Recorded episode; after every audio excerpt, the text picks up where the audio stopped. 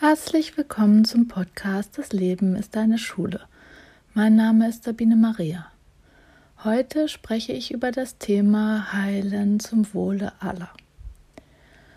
Ein Thema, das eine Seele innerlich mitbringt, sucht sich einen Platz, an dem Heilung stattfinden kann.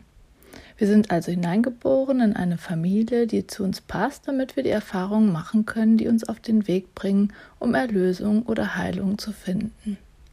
Die Erfahrungen, die ein Mensch außen macht, treffen in der Seele auf Muster, die schon eingeschrieben sind.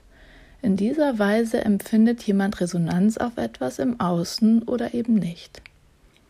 Durch neue Erfahrungen kann die Seele heilen, wenn sie die Möglichkeit hat, in einer akuten Situation vorher unterdrückte Gefühle anzunehmen, zu durchleben und im Außen Akzeptanz zu finden für das, wie sie ist, wie sie reagiert und wie sie fühlt.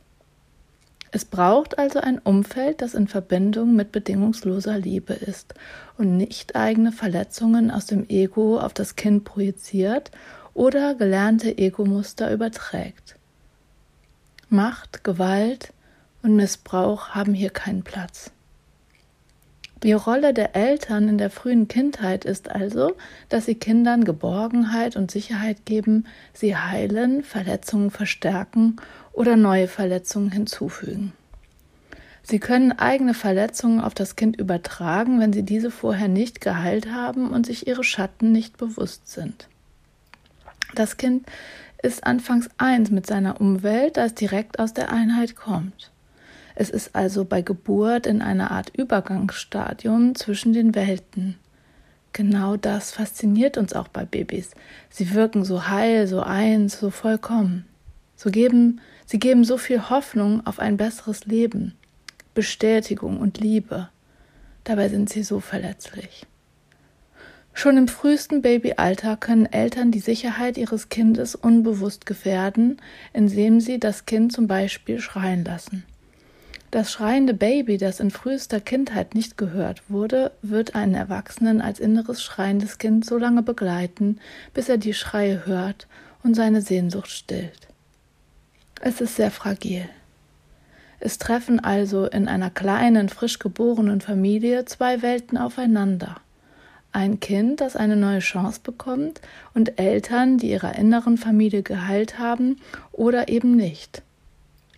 Für das Kind wird die äußere Familie zur inneren Familie, da wo es seine Themen hat und nicht frei ist. Diese Übertragung findet in den ersten Jahren statt und führt zu inneren Konflikten, die ein Mensch in sich und in die Welt trägt. Es gibt also nicht nur eine äußere Familie, sondern auch eine innere. Diese zu heilen ist so wichtig. Alles, was nicht im Bewusstsein ist, wird nicht wahrgenommen, also unbewusst weitergegeben und unbewusst projiziert. Eltern können also wie beschrieben innere mitgebrachte Muster verstärken oder heilen. Meist wird das Kind so lange mit bedingungsloser Liebe überschüttet, bis es das erste Mal Nein sagt, den Vorstellungen nicht entspricht, also unerlöste Punkte bei den Eltern berührt. Und das passiert natürlich dann äh, wiederholt und immer wieder. Was dann passiert, Mutter und Vater antworten mit ihren Mustern, die nicht frei sind und übertragen. Dazu kommen natürlich gesellschaftliche Vorstellungen und so weiter Regeln. Eigentlich hat jeder in sich Vorstellungen, wie er es anders macht, wenn er selbst Kinder bekommt. Und dann wird es doch ganz anders, denn das, was für einen selbst nicht gestimmt hat, muss für das Kind jetzt nicht richtig sein. Es findet also auch auf diese Weise Projektion statt und das Kind wird nicht als das gesehen, was es wirklich ist. Es wird zu einem Objekt gemacht. Ich beobachte häufig, dass Eltern, deren Bedürfnisse als Kinder unterdrückt wurden, um jeden Preis die Bedürfnisse der Kinder erfüllen möchten und dabei ein heilloses Durcheinander im Miteinander anrichten, da die Kinder nicht lernen, sich in eine Gemeinschaft einzufügen, sondern zu Prinzen und Prinzessinnen gemacht werden, die indirekt immer noch vom König regiert werden, ohne dass dieser seiner Regentschaft wirklich bewusst ist. Der König, die Königin, erfüllt jedes Bedürfnis der Prinzessin und des Prinzen, doch gibt es durchaus Vorstellungen und Werte, nach denen sich der Prinz die Prinzessin zu richten hat.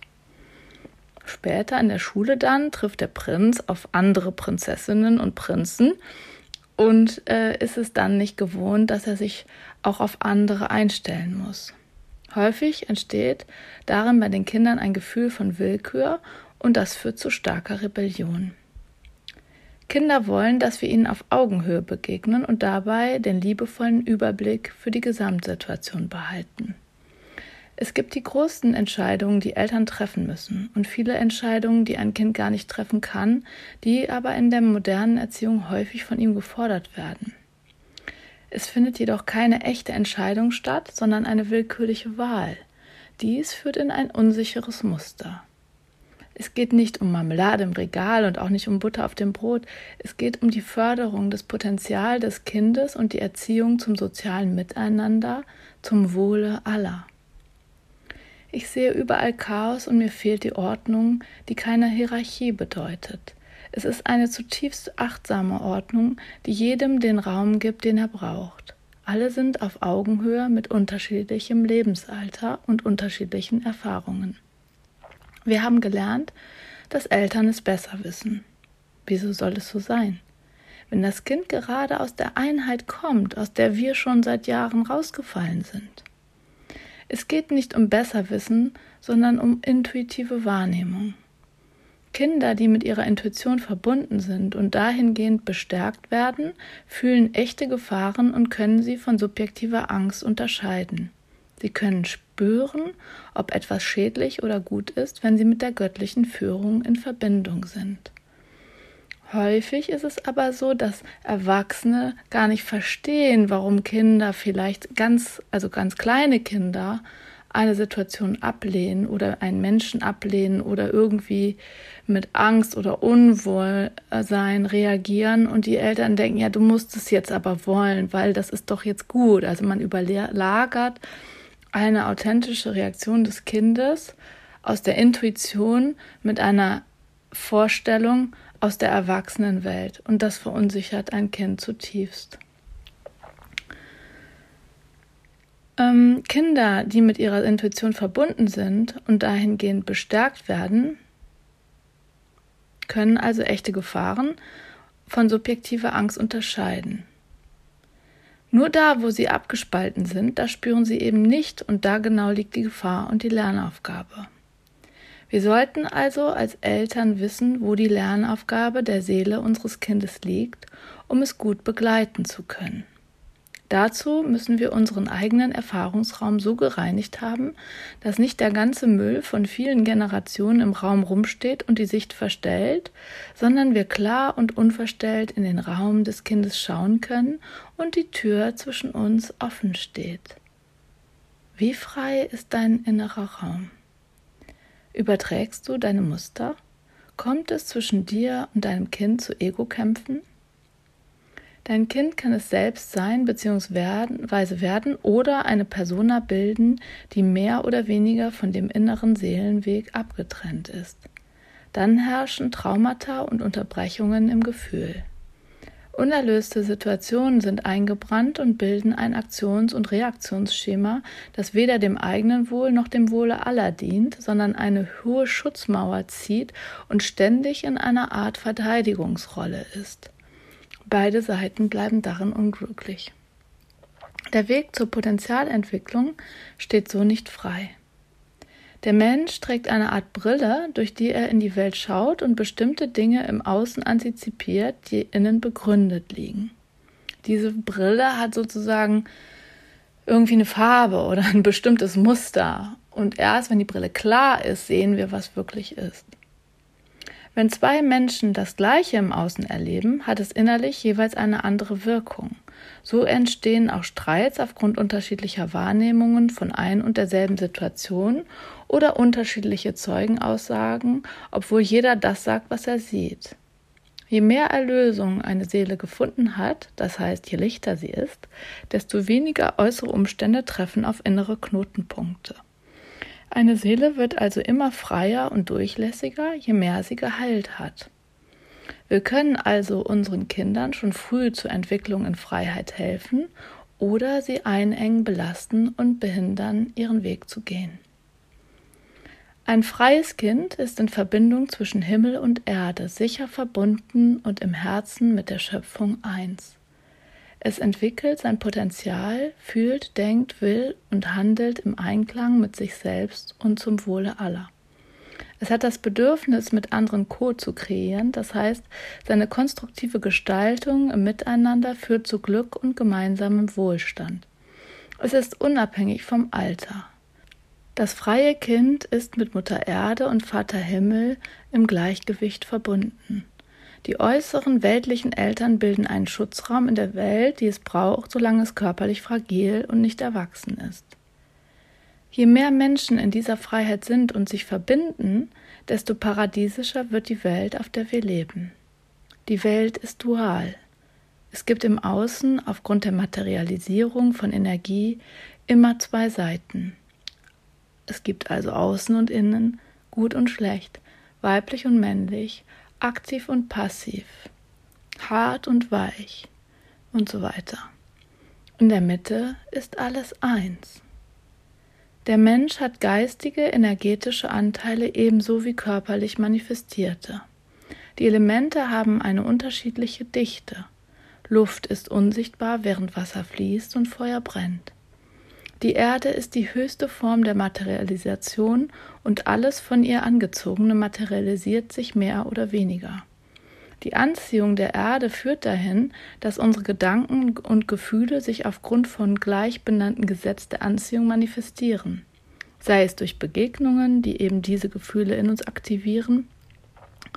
Das Feuer kann zerstörerisch sein, aber auch wandeln. Wasser kann Dinge zum Fließen bringen, aber auch überschwemmen die Erde, sie kann fruchtbar sein oder nicht. Deine Gedanken und Gefühle prägen dein Leben, bewusst und unbewusst. Nur in Gedanken ein Konstrukt zu leben funktioniert nicht, da die Mauer im Herzen immer Widerstand und Trennung erzeugt, da du etwas nicht fühlen willst. Erst wenn alle Elemente eins sind und alle Handlungsebenen mit dir selbst verbunden sind, bist du eins. Dann bist du in der Liebe in der fünften Dimension. In ihr gibt es keine Verurteilung und keine Trennung mehr. Du kannst dich selbst heilen und heilst damit andere. Du kannst dich selbst erlösen und damit andere. Du kannst dir selbst vergeben und damit anderen. Zum Wohle aller ist, finde ich, ein schöner Satz, da er hilft, gegebenenfalls das Ego zu identifizieren.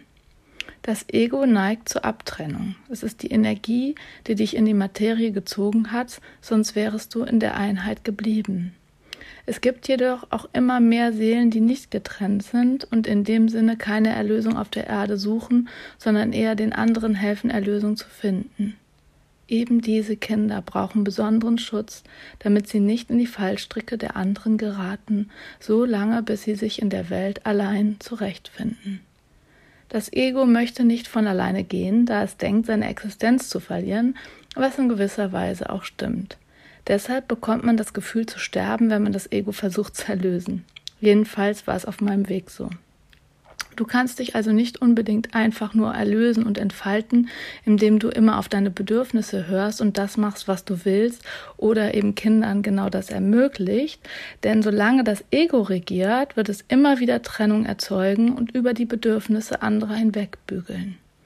Es braucht dafür eine feine Unterscheidungsfähigkeit und klare Sicht. Nur im Kollektiv, im Miteinander können wir uns wahrhaftig begegnen und zum Wohle aller eine neue Realität erzeugen. Wer sieht? Wer hört?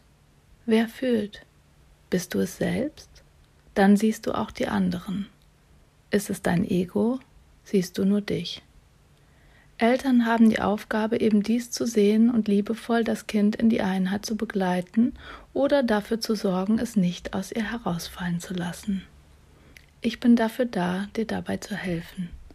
Deine Sabine Maria. www.dasfreiekind.de Danke, dass du mir zugehört hast.